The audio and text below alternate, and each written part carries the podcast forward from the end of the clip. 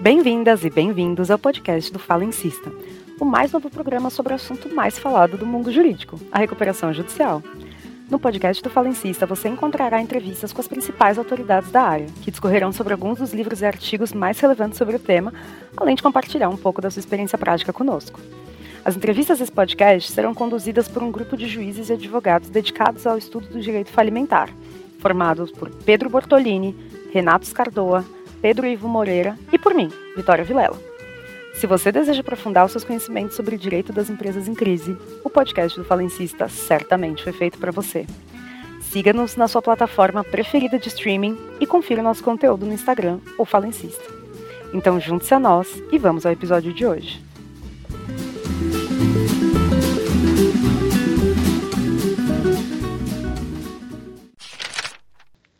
Estamos aqui com o Dr. Thomas Felsberg, sócio fundador do Felsberg Advogados, é, advogado lendário de recuperação judicial e falência, que esteve aí junto com o Banco Mundial na elaboração da Lei 11.101 e que vem atuando em todos os casos mais relevantes de insolvência do Brasil nos últimos 20 anos. Dr. Thomas, muito obrigada por estar aqui conosco no Falencista e por topar dar uma entrevista para gente. Seja bem-vindo. Obrigado pelo convite. Para começar, doutor Thomas, essa entrevista, eu gostaria de te perguntar o seguinte: como que surgiu o seu interesse pelo direito falimentar? Como que surgiu a sua relação com a insolvência? Como que o senhor veio parar aqui? Eu tropecei na insolvência.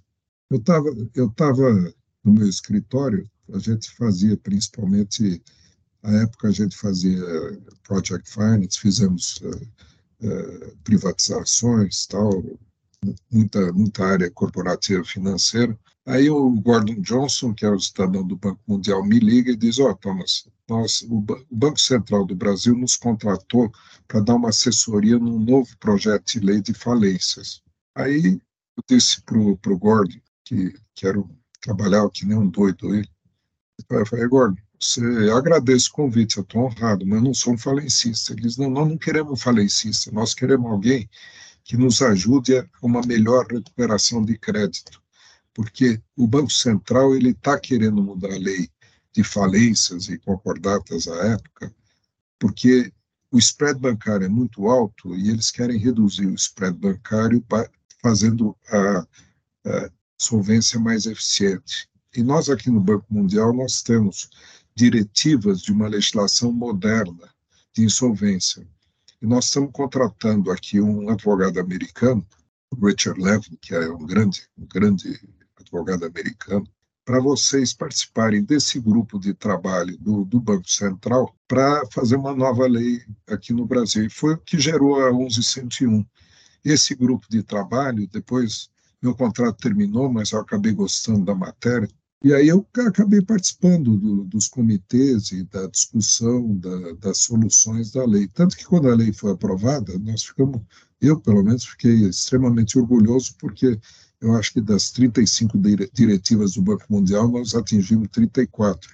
Nós, nós captamos bem o fenômeno cultural à época, né? então a lei depois começou a distorcer. Aí, quando eu peguei o caso da Parmalat, que foi o primeiro grande caso aqui em São Paulo, né, que eu tinha pedido a concordata e, e depois nós transformamos em recuperação judicial, aí eu vi que na lei tinha falhas enormes, né, quer dizer, tinham assim, coisas extremamente erradas. E à época o, o Lazzarini, que hoje é desembargador aqui em São Paulo, ele era o juiz da vara, vara das falências, que havia sido recém-criado. E muitas das soluções que hoje são aplicadas uh, nos casos surgiram desse quase despacho diário que eu fazia com ele, porque eu dizia, olha, a lei não é muito clara aqui, excelência, que, o que Vossa Excelência acha que, que dá para poder entender assim, o objetivo nosso, quando foi feita a lei, foi essa, tal, etc, tal. E aí tinha um grupo, uma Câmara especializada também no Tribunal de Justiça, então acabou se formando um corpo de, de soluções que até hoje são aplicadas, né? hoje são consideradas normais aí no mercado, mas na época que, que surgiu a lei, não. E foi assim, eu tropecei na lei, entrei e acabei ficando, talvez com um pouco de pretensão, falencista, né? É, Para entender, né, nós tivemos algumas, aliás, algumas não, né, nós tivemos uma profunda alteração na legislação de insolvência final de 2020 e aí, né, a partir do vigente a partir do início de 2021, pela lei 14.112, que alterou bastante a lei 11.101. E uma dessas alterações, é, que não causou muito alarde prioristicamente, não foi uma alteração muito discutida né, nos congressos e entre os especialistas da área, e mesmo em artigos não foi muito explorada, foi a inclusão de um parágrafo no artigo 51 que diz que, se houver indícios de fraude, a recuperação judicial poderá ser indeferida né, apesar do cumprimento de todos os requisitos do 58 e do, do artigo 48 e da apresentação dos documentos do artigo 51. E aí nós temos visto nos últimos meses alguns casos em que, de fato, o juiz indefere o processamento da recuperação judicial com base no que seriam indícios de fraude. E aí eu queria perguntar para o senhor como que o senhor enxerga essa, essa alteração na lei, o senhor acha que isso vem a calhar, que não, se isso ajuda, se isso atrapalha os credores e a recuperação do crédito como um todo? Esse, esse artigo é um artigo que, que é complicado, né? porque eu acho que confunde várias coisas. Né? Ninguém discute que é preciso combater a fraude onde quer que ela se encontre.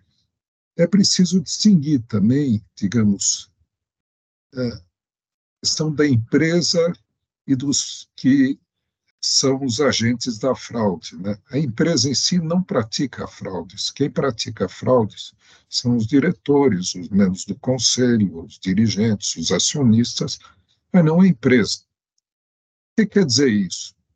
Se você vai punir uma empresa impedindo ela de se recuperar porque ela teve, foi vítima de uma direção uh, fraudulenta, nós estamos indo na contramão do que deve ser a evolução do direito no nosso país. Em outras palavras, o que é preciso é que a própria empresa que foi vítima acione o fraudador e recupere as perdas havidas. E ela deve poder se recuperar. Você quebra as pernas de uma empresa porque ela foi vítima de uma fraude, o que, que você está fazendo? Você está prejudicando os credores, você está prejudicando a recuperação de crédito, você está pre prejudicando o PIB, você está prejudicando os empregados, você está prejudicando a capacidade contributiva. Então, essa é de uma infelicidade esse artigo enorme. E é pior ainda, porque basta haver indícios de fraude, pode nem ter havido a fraude. Então, imagina, você impede uma empresa de se recuperar por ter havido indícios de uma fraude. Ah, eu acho que aconteceu alguma coisa tem uma coisa esquisita aí e tal. Ah, então vamos, vamos deixar essa empresa quebrar. Vamos liquidar uma empresa que é viável. Porque é possível que tenha ocorrido uma fraude. Não é nem preciso, não é sequer necessário que haja, digamos, uma fraude realmente que tenha ocorrido. Então, realmente, o legislador não andou bem aí. Talvez embasado nas melhores intenções, vamos combater a fraude, ele pegou pelo lado errado. Ele está simplesmente criando dificuldades para empresas que foram vítimas de fraude. Porque as primeiras vítimas da fraude são as próprias empresas, que têm o direito de, de acionar os, os dirigentes, acionistas, quem quer que seja, que cometeu essa fraude. Deve fazer. Então, a legislação deve ser aperfeiçoada nesse sentido de não confundir a empresa jurídica com a, com a, com a pessoa física, a pessoa jurídica com a pessoa física. Ou como diria o meu professor, uma coisa é uma coisa, outra coisa é outra coisa. Esse princípio jurídico de uma coisa, uma coisa, outra coisa, outra coisa é fundamental, né, doutor Thomas? Como nós sabemos, é, existe aí, parece haver, né, uma confusão muito grande entre a pessoa física que eventualmente trabalha na empresa, ou que é acionista, ou que é, enfim, é, membro aí do board da empresa e que pode eventualmente incorrer né, é, numa, num ato que seja considerado fraudulento e a empresa em si, né, que no caso é um CNPJ que não comete fraude, tá certo? Que sofre os efeitos de uma fraude cometida por alguma das, né, alguma das pessoas que ali estão. E aí, nesse sentido, é, parece que existe um conceito de que punir né, a empresa traria é, algo de positivo para os credores, mas é, eu fico em dúvida. Será que para os credores vale a pena ter essa, o indeferimento de uma recuperação judicial por, por, esse fator? Por exemplo, levaria, portanto, a empresa a continuar fora de uma recuperação judicial, sem supervisão de administrador judicial, sem elaboração de um plano de pagamento e sem uma possibilidade de convolução em falência. Então, será que essa é de fato, né, para os credores a melhor medida? É, esse, esse ponto que, que você está levantando é fundamental, porque as pessoas vão te perguntar, ué, mas como é que a empresa vai acionar o seu próprio acionista? Como é que a empresa vai recuperar o, o mal feito aí que foi, que foi perpetrado contra ela? Por uma razão muito simples, quando há uma insolvência, os principais interessados na recuperação da empresa são os credores. Os credores, sim, podem tomar providências e podem, dentro de uma recuperação, fazer com que a empresa que tenha sido vítima, ela recupere aquilo que foi naquilo que ela foi prejudicada. Então, então esse esse é um ponto essencial. Quer dizer, eu já ouvi dizer muitas vezes né, nas americanas houve uma fraude gigantesca, né? Ninguém está protegendo isso. Mas eu já vi vários credores dizendo, não, precisa quebrar a perna das americanas. Digo, meu, você vai quebrar a perna da sua empresa, a empresa que vai permitir que você recupere, talvez não 100% do seu crédito, mas o crédito que dê para ser recuperado, para não recuperar nada? Será que é essa atitude certa? E o próprio judiciário né, tem, que, tem que estar imbuído da certeza de que a fraude precisa ser cometida e tem todos os instrumentos. O nosso aparato jurídico, judiciário, judicial é muito grande. Nós, nós temos hoje uma estrutura jurídica formidável, né? talvez a mais desenvolvida nos países do, com nosso grau de desenvolvimento. Agora, é preciso acionar isso, é preciso tornar efetiva essa, essa prestação jurisdicional nessa área. E não confundir uma coisa com outra coisa, como nós já estabelecemos na pergunta anterior. Né? Sim, não, perfeito, doutor Thomas. Acho que faz todo sentido e que é isso, né? Acho que é, muitas vezes, talvez, é, uma, uma certa sanha punitiva acabe tomando lugar do que é o escopo mesmo de uma recuperação judicial, que é a recuperação do crédito, né? E nada deveria ser mais relevante do que a recuperação do crédito. É, e aí a, a punição e a forma de endereçar eventuais fraudes deveria acontecer de maneira, me parece, paralela a uma recuperação judicial, mas nunca deveria ser impeditivo para que uma empresa se reestruturasse e permitisse a, a, recuperação do crédito pelos credores e, naturalmente, né, a permanência aí da atividade que não deveria também ser prejudicada, por exemplo, pela ação de uma pessoa, né, que pode ser o caso. Você pode ter uma, uma situação em que alguém dentro da empresa comete uma fraude terrível e o resto das pessoas que está ali é são pessoas honestas, que estão conduzindo uma atividade honesta e que né, não, não tem sentido a gente, como se diz, né, é, jogar água com o bebê fora, tá certo? Que é o que me parece que acontece nesses casos. Sem dúvida esse, esse é, um, é, uma questão fundamental, né, que, que precisa, precisa ser revisitada aí e precisa ser vista. Quando se diz que o objetivo principal da recuperação de empresa é a recuperação de crédito, isso causa uma certa estranheza na nossa cultura, porque diz, não, o artigo 47 da lei diz que precisa preservar emprego, precisa preservar, preservar impostos, precisa preservar não sei o quê. Agora, o curioso é que você só permitindo uma melhor recuperação de crédito, você preserva a empresa. Porque a lei já dá aos credores a possibilidade de liquidar a empresa. E por que eles vão optar entre não liquidar a empresa a recuperar o seu crédito? Eles vão optar nisso porque é uma solução melhor do que você parar uma produção e você não ter um fluxo de caixa futuro que permita uma recuperação de crédito.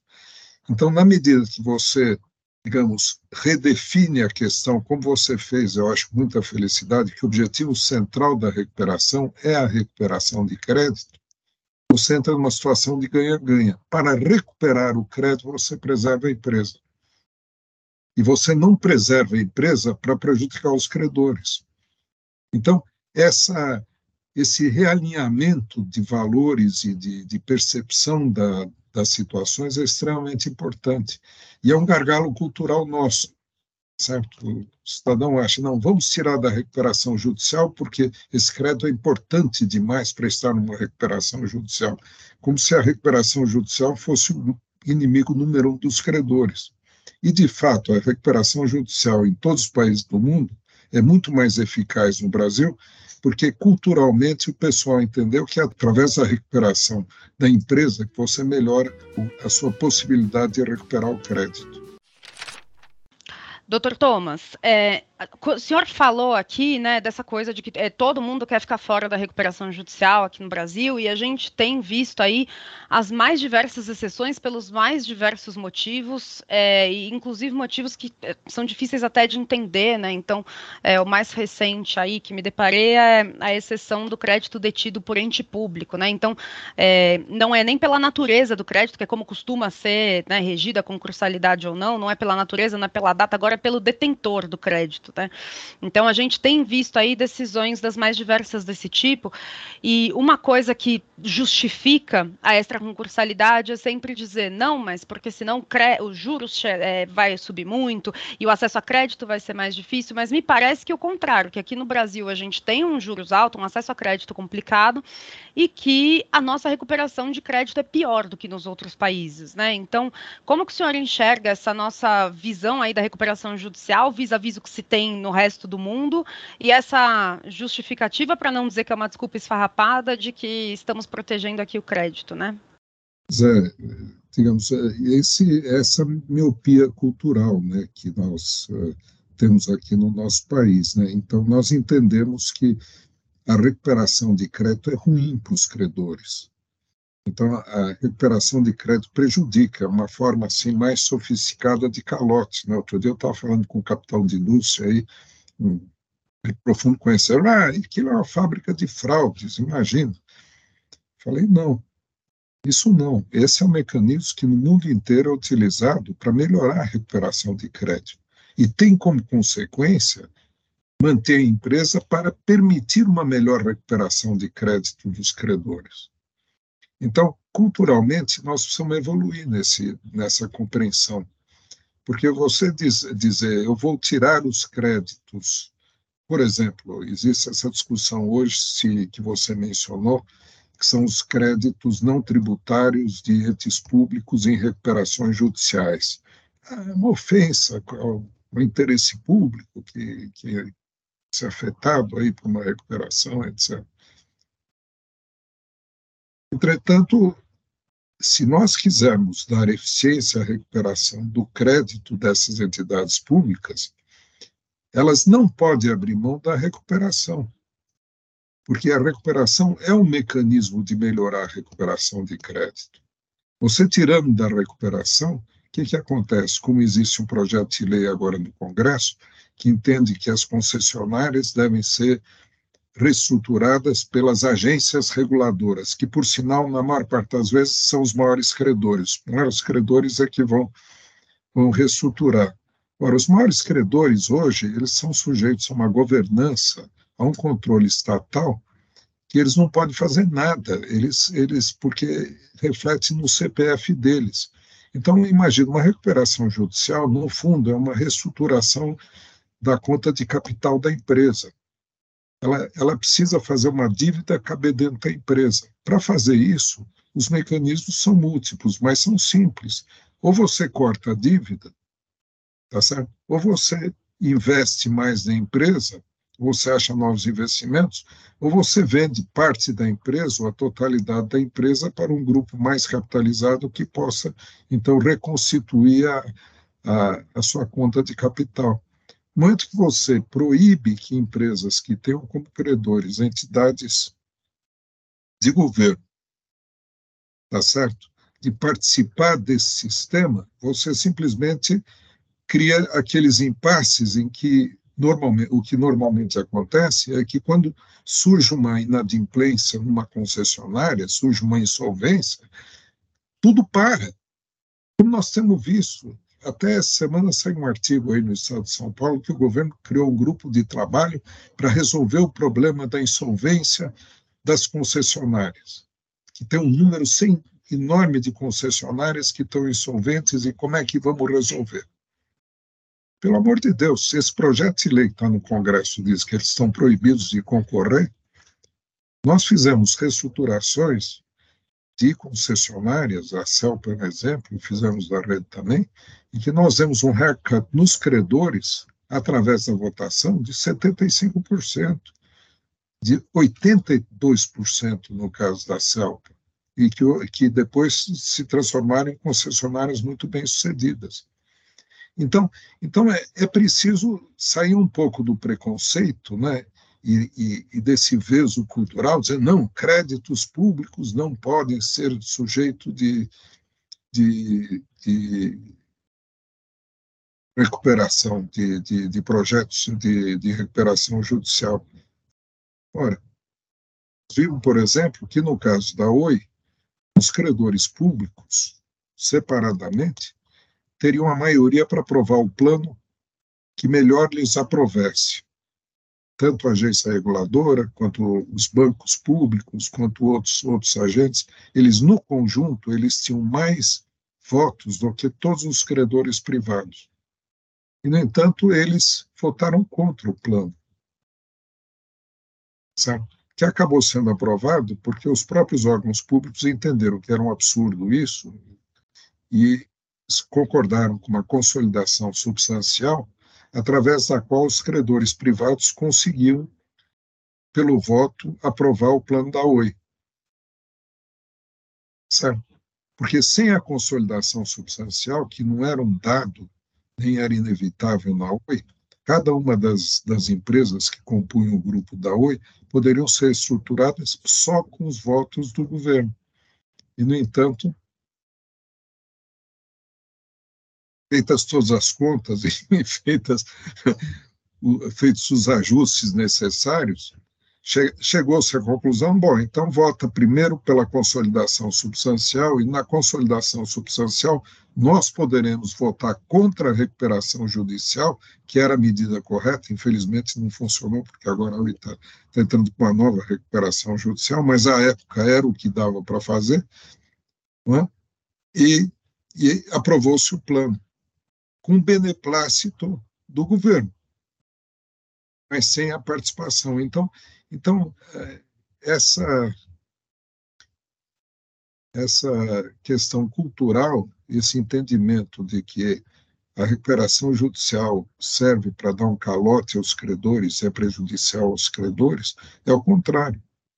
Porque esse entendimento leva à criação de zumbis. O que funciona realmente é entender que é pela recuperação que você melhora a recuperação de créditos. Com certeza absoluta, doutor Thomas. E um ponto que eu acho que foi razoavelmente, e aí, na verdade, essa é a minha pergunta, né? Em que medida foi endereçado na lei? Foi que o legislador me parece que tentou tornar mais atrativa a recuperação extrajudicial na reforma da lei implementada pela 14.112. Ou seja, é, na Lei 11.101, na forma como feita originalmente, a recuperação extrajudicial sempre pareceu muito complicada por uma série de questões e talvez a exclusão dos, dos trabalhistas fosse uma das, é, um dos maiores impeditivos aí quando se tem um endividamento mais relevante, mas a recuperação extrajudicial nunca pareceu de fato uma possibilidade, né? E talvez a necessidade de ajuizar, como era na Lei 11.101, já com plano aprovado, né? Sem ter aí uma, uma um espaço de tempo, um lapso temporal em que você conseguisse obter aprovações necessárias para chegar a uma conclusão final. Então, o legislador me pareceu que, até tentando é, dar um outro caminho para os devedores que não quisessem se valer da recuperação judicial, tentou melhorar a recuperação extrajudicial. Agora, na sua visão, doutor Thomas, em que medida que essa recuperação extrajudicial, na forma como está posta aí, é, depois da reforma da 14.112, em que medida que essa recuperação extrajudicial se tornou, de fato, é, mais eficiente e mais possível para credores que têm um endividamento relevante e que são os credores padrão, né? Tenho dívida trabalhista, fiscal, é, fornecedores, bancos e todas essas. Olha, sem dúvida que foi dado um passo importante, né? porque ao permitir que se entre com uma recuperação extrajudicial com um terço dos credores, e depois se dá um prazo adicional de 90 dias para chegar naquele quórum de 50% mais um real, uh, sem dúvida que criou-se um incentivo grande para recuperação extrajudicial. Uh, novamente, a recuperação extrajudicial sempre contou com uma certa desconfiança, embora ela seja, em muitos, digamos, na sua essência, idêntica a uma recuperação judicial, apenas que você começa pelo fim. Na recuperação judicial, você chega para o juiz e diz: oh, não consigo pagar minhas contas. E aí ele te protege na empresa para você, em 180 dias, prorrogar por mais 180, apresentar um plano aprovado pela maioria dos credores. Nessa extrajudicial, você pode entrar com 50 mais 1% dos credores, com um plano já aprovado. E nós tivemos casos no Brasil em que nós conseguimos uma recuperação extrajudicial em 60, 90 dias. Então, imagine um prazo médio de recuperação judicial de três anos sendo comprimido em 30, 60 ou 90 dias. Isso aí, isso aí é um progresso enorme. Mas é preciso também, e aí é um aspecto cultural, de não ficar desconfiando. Porque a ideia de desconfiar da fraude, ao invés de punir a fraude, é terrível, tanto no aspecto da de legiferenda, quanto no aspecto de, da prudência. Porque, veja, Claramente, a recuperação extrajudicial é uma espécie do gênero recuperação judicial. Até, doutor, nós escrevemos um artigo na qual nós defendemos essa tese. E por que isso? Porque é a mesma coisa, apenas que você começa pelo fim.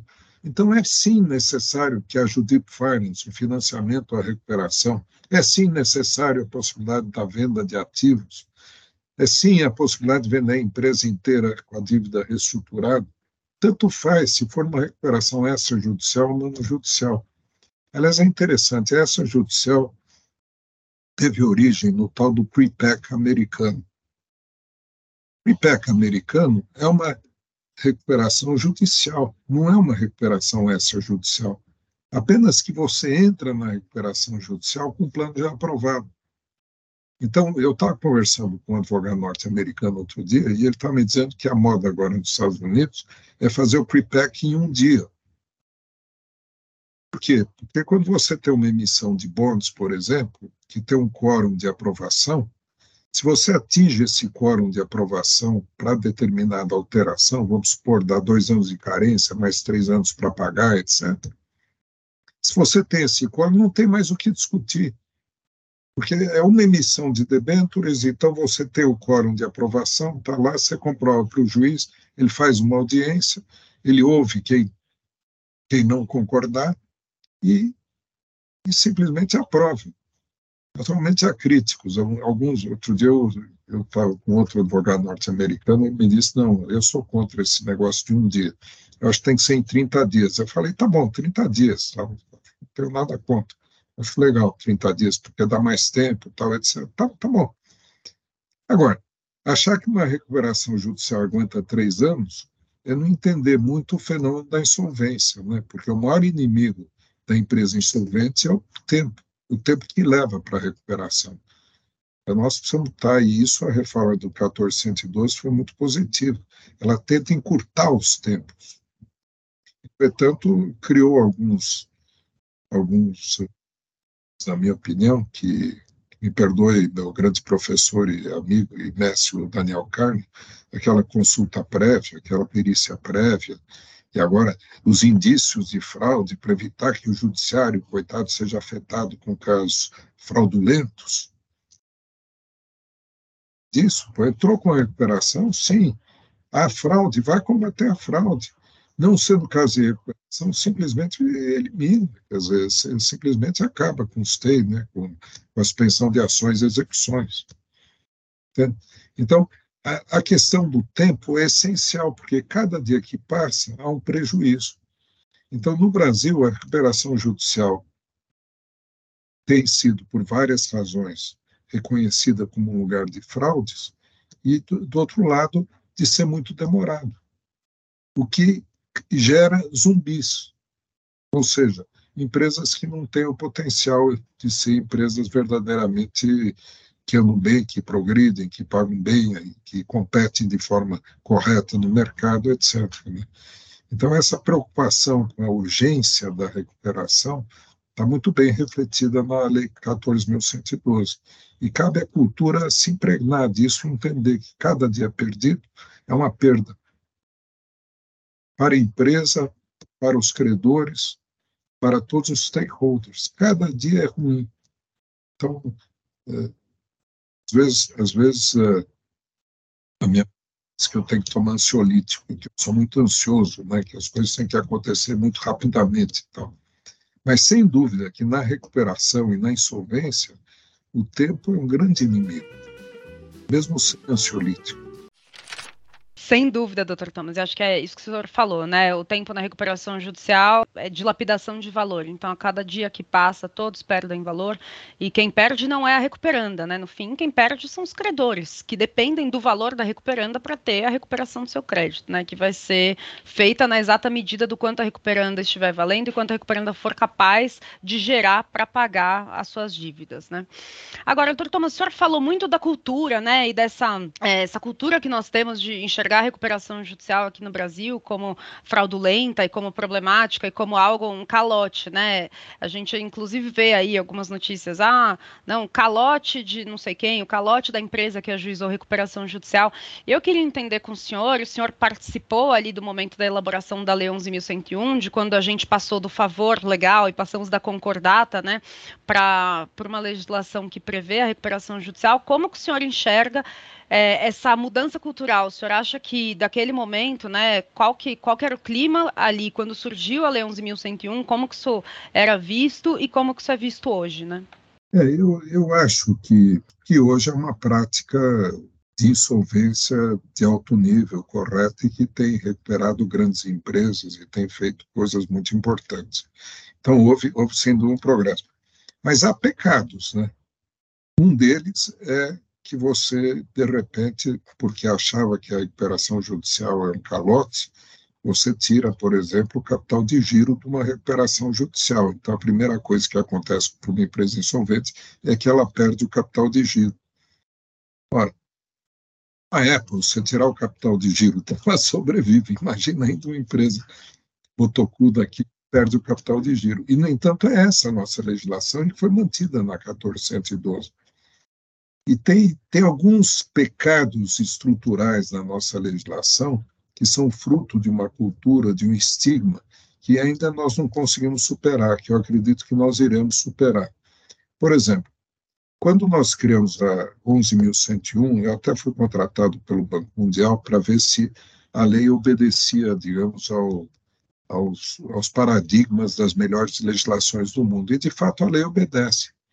Só que tem uma diferença que não foi percebida à época e não foi percebida até hoje, que essa legislação que nos serviu de paradigma, que é basicamente o Bankruptcy Act americano, ela é feita por um país de corporations, em que as empresas não têm um dono. As empresas lá são muitas vezes detidas de forma pulverizadas. Então, você recupera a empresa, mas não recupera o dono. E não tem problema, porque lá os bancos não exigem que toda a dívida da empresa seja afiançada e avaliada pelo dono.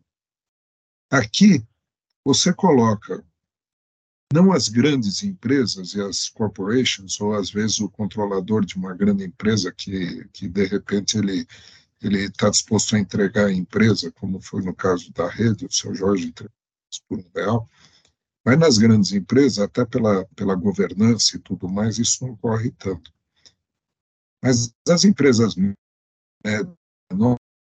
fato de eu recuperar a empresa e deixar toda a dívida intacta com o dono da empresa é, um, é uma situação que simula a fraude. Tá certo? Quando o cara é desonesto, é bandido, ele já sai bem, porque ele sabe que tem que fazer malandragem. Quando o cara é honesto, ele está numa situação terrível. Diz, se eu recuperar a empresa, eu perco tudo que tem. Então, eu fico adiando a recuperação da empresa, eu fico prejudicando. Então, quando eu entro finalmente em recuperação, ela já é recuperável. Então, tem aqui um defeito básico estrutural que faz com que muitas fraudes que poderiam não existir, tá certo? Elas acabam surgindo porque você não consegue recuperar o controlador garantidor junto com a empresa. Quando de fato, quando o controlador ele garante as dívidas da empresa, aquela parte dele, digamos, envolveu nessa questão deve ser também objeto da recuperação. E até a legislação mal ou bem permite isso, mas a jurisprudência ainda não, não, não entendeu bem o potencial disso. Porque se você permite a um empresário honesto que ele que, que garantiu a dívida, que ele recupere, vamos o empresário ele deve 100, tá certo? E ele garante 100, a empresa dele deve 100, ele garante 100. Então, faz um plano de recuperação judicial, que é muito comum, diz, olha, diz, eu consigo pagar essa dívida em dois anos, com dois anos de carência, e, e eu pago o principal em três anos com juros de CDI careca, por exemplo. Esse é um, é um plano bastante comum. Esse. Tudo bem. Mas o dono da empresa, ele continua responsável de dívidas vencidas e tem que pagar tudo à vista. Se ele pudesse, ele garantidor, receber o mesmo tratamento, e eu acho que a legislação já permite que o empresário entre junto com a empresa, porque quando, e no momento que ele garante todas as dívidas da empresa, ele é empresário, ele pode ser até a viúva que fez por engano isso, mas ela se torna empresária lá. Do, do, do...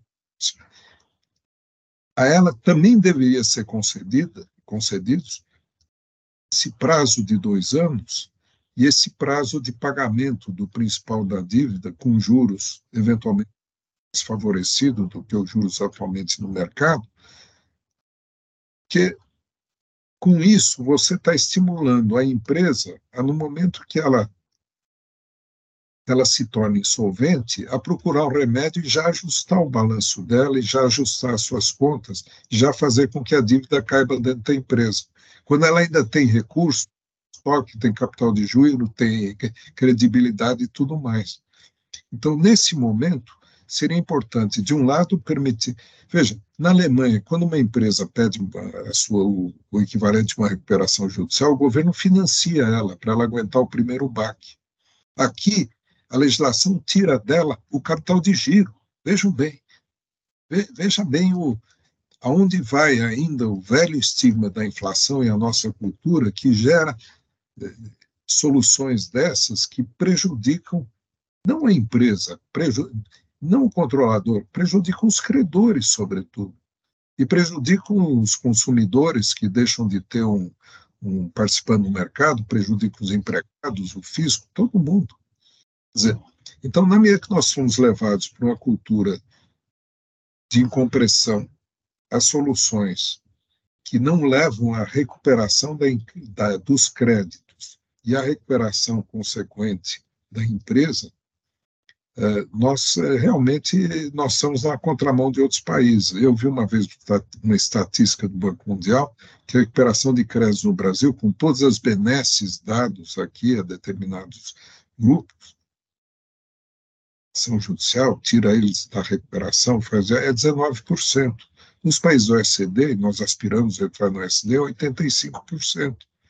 Agora, lá é uma regra: quando a empresa é insolvente, imediatamente o acionista, o dono, tem que informar o mercado. Isso tem que ir na junta comercial, tem que dizer: Eu estou insolvente. para impedir que ele continue fazendo negócios e prejudique ainda mais os terceiros que estão envolvidos.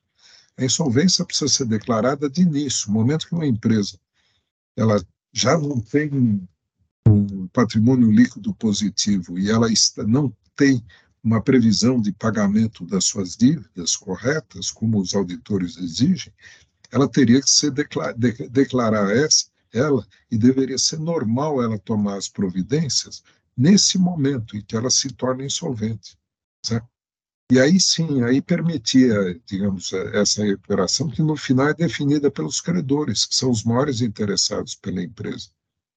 Ainda mais agora que a 14.112 dá aos credores que não aprovam o plano do devedor a possibilidade de, de apresentar o seu próprio plano. Então, é, por isso que por isso que eu insisto tanto aí, eu, desculpa, eu sou repetitivo, mas isso é devido à minha idade. A gente fala e começa a repetir. Então. E a questão cultural é mais grave do que a questão legislativa e jurisprudencial. A hora que nós superarmos alguns preconceitos culturais e uma visão distorcida da, desse, dessa questão da insolvência, nós vamos ser muito mais eficientes.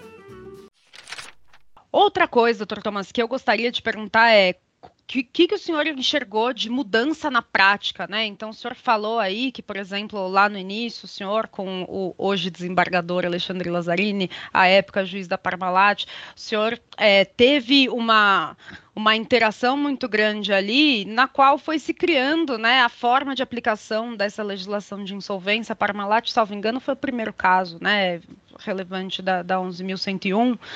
É, e, eu queria entender o que, que o senhor acha que mudou é, desde o início até aqui na forma de atuação e como que o senhor enxerga essas mudanças e principalmente esse diálogo que, que a gente tem tido hoje, né, nos casos maiores, a gente tem tido um diálogo aí bastante interessante inclusive com os Estados Unidos e com outras jurisdições, tanto que acabamos por incorporar a UNCITRAL, né, a lei modelo da UNCITRAL, agora na, pela 14.112, foi incorporada a 11.101, com alguns ajustes e alterações.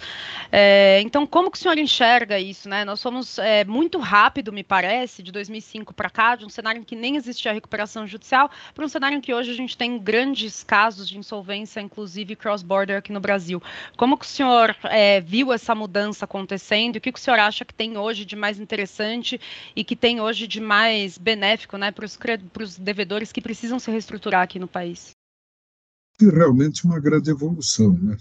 Reconhecidamente, né? Nós tivemos decisões nos próprios Estados Unidos, eles têm aquele Chapter 15 que corresponde ao nosso reconhecimento de decisões falimentares estrangeiras, em que próprio juiz lá de Nova York reconheceu que a nossa legislação é uma legislação equilibrada e respeitável e tudo mais.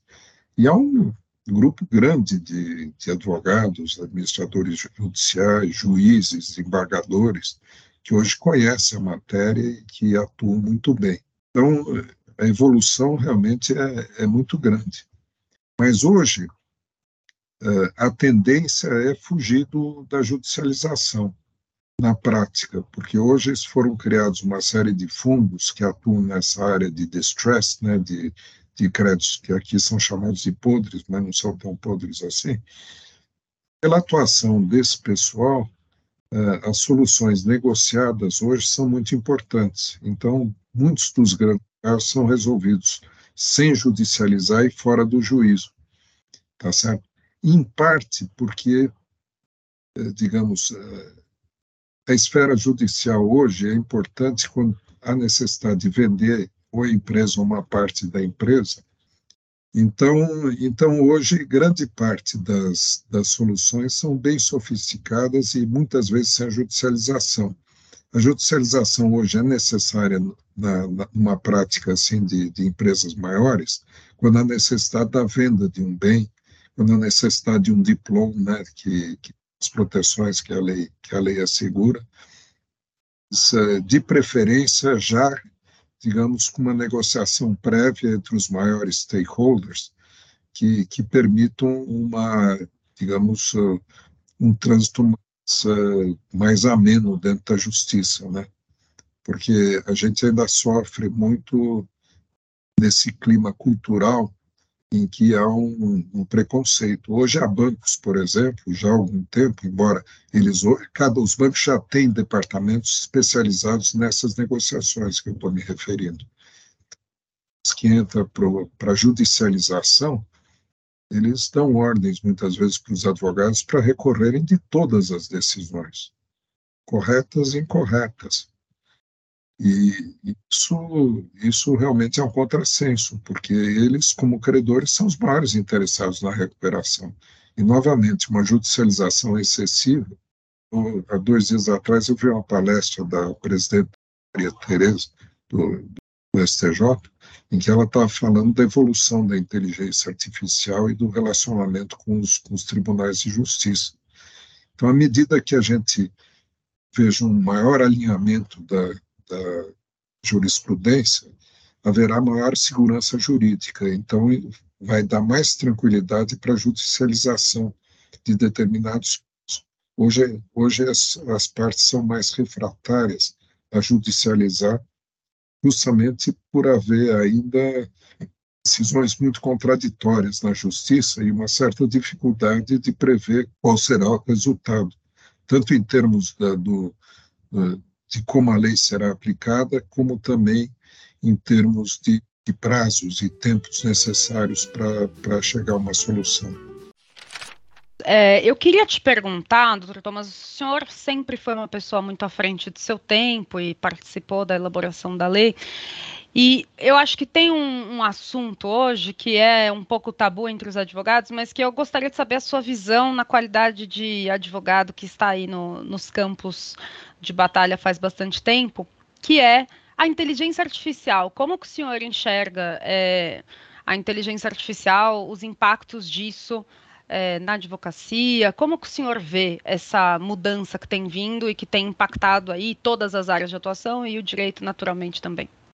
Aqui, aqui no escritório, olhando, olhando a questão da inteligência artificial, de início eu fiquei muito preocupado, porque eu achei que isso poderia prejudicar estagiários e poderia prejudicar advogados jovens, como, como muito do mecânico e mais repetitivo é, é dado aos advogados mais jovens e aos estagiários, eles seriam substituídos com uma certa facilidade. Essa preocupação eu não tenho mais, mas eu acho que os talentos que nós iremos procurar nos jovens advogados e nos estagiários já são mais diferenciados, porque o que vem da inteligência artificial precisa ser testada e verificada. Como na tese de doutoramento você precisa verificar cada citação e ver exatamente o que cada autor quis dizer e como ele está interpretado, essa inteligência de verificação vai começar a ser muito valorizada.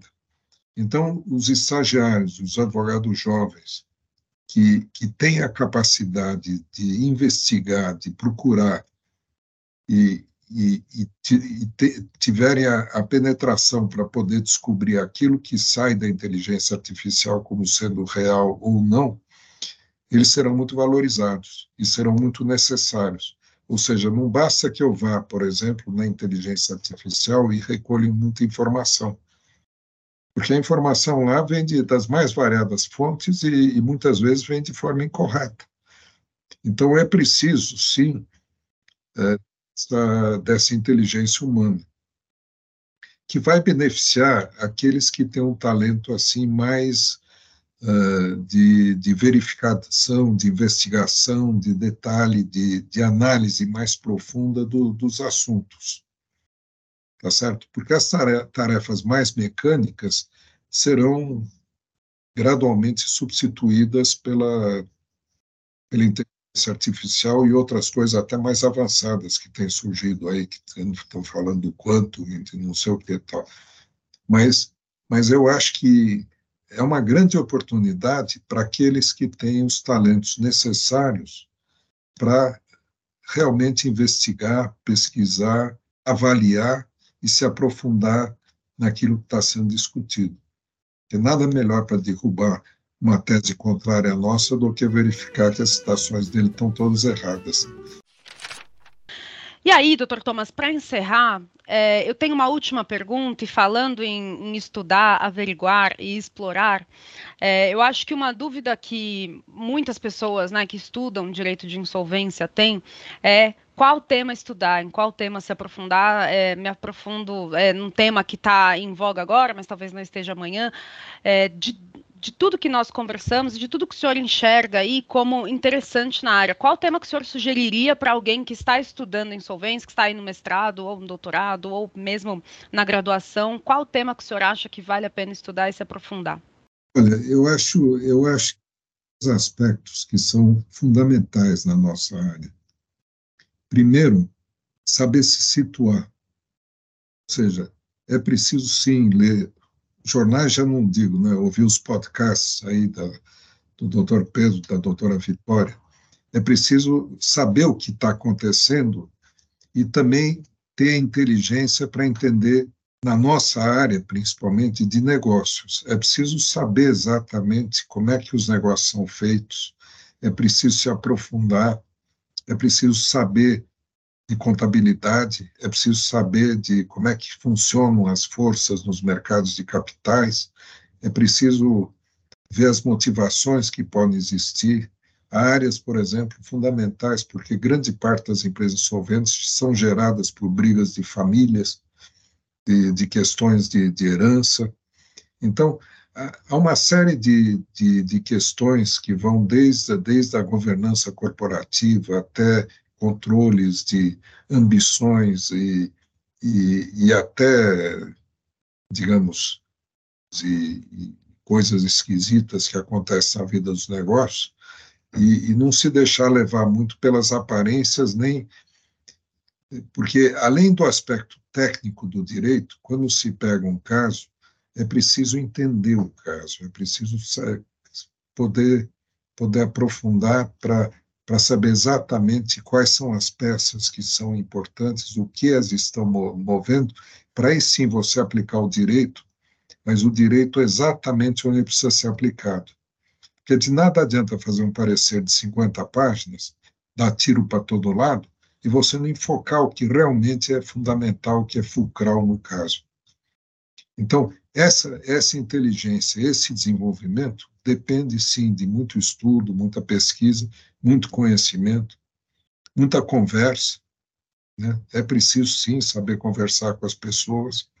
Né?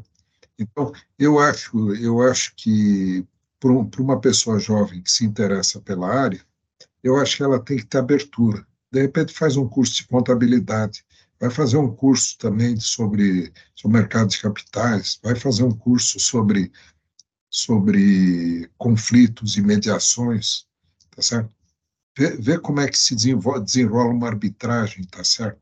Eu, eu sempre acho que, isso no início da minha carreira, é preciso que uma pessoa tenha experiência contenciosa também, porque é preciso saber como as coisas acabam se traduzindo em juízo. Qual é a verdade processual? O que transparece? Como é, como é que isso é traduzido depois numa lide judicial?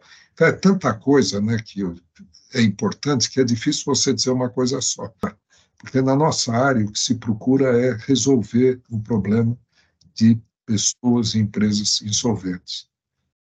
E isso vai além da dogmática jurídica, isso vai uma compreensão mais ampla do que está em jogo. Às vezes a solução é puramente jurídica, às vezes é uma solução de bom senso, de, de aplicação do direito na medida exata traduzindo para a medicina, eu acho que no direito é como o médico que dá um remédio, né? Tem que ser na dose exata, no momento exato, com aquela finalidade exata, porque o remédio mata também. Bom, doutor Thomas, queria te agradecer muito por ter nos concedido uma entrevista, por ter nos concedido essa aula. Agradeço muito a sua participação aqui no nosso podcast O Falencista. O senhor é sempre bem-vindo aqui, com as suas colocações sempre muito pertinentes. Obrigado. Eu desejo muito sucesso aí ao Falencista. Vocês têm muito sucesso. Muito obrigada, querido ouvinte, pela audiência de mais esse episódio do Falencista. E aguardamos você no nosso próximo episódio, assim como lá no Instagram, onde nós vamos postar mais conteúdo sobre o nosso tema favorito, recuperação judicial.